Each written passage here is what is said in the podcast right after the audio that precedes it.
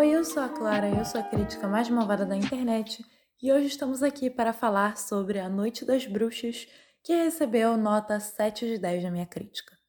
O filme foi dirigido pelo Kenneth Branagh e roteirizado pelo Michael Green, com base no livro homônimo escrito pela Agatha Christie. E aqui vamos acompanhar o detetive Poirot vivendo uma aposentadoria tranquila em Veneza, quando sua amiga, a escritora Ariadne Olivier, convida-o para uma sessão espírita na mansão supostamente assombrada de uma cantora de ópera.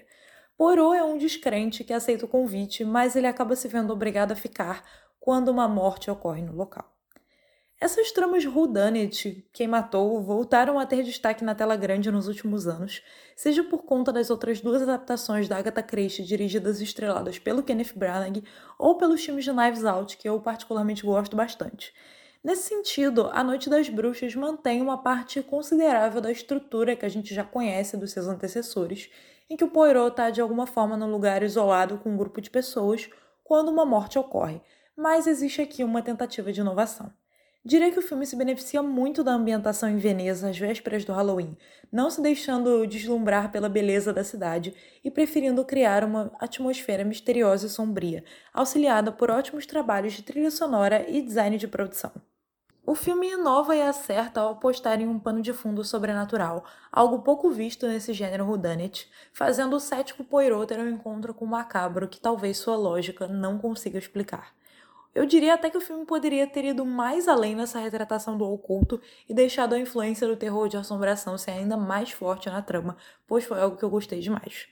O Kenneth Branagh retorna ao papel principal mais do que seguro, interpretando um Poirot carismático e que sustenta muito bem a narrativa. Dentro do elenco de apoio, o destaque vai para Tina Fey como Ariadne Olivier, a escritora de mistérios que se inspira no Poirot para suas obras, e cujo desenrolar na relação com o detetive constitui um dos elementos mais interessantes do filme.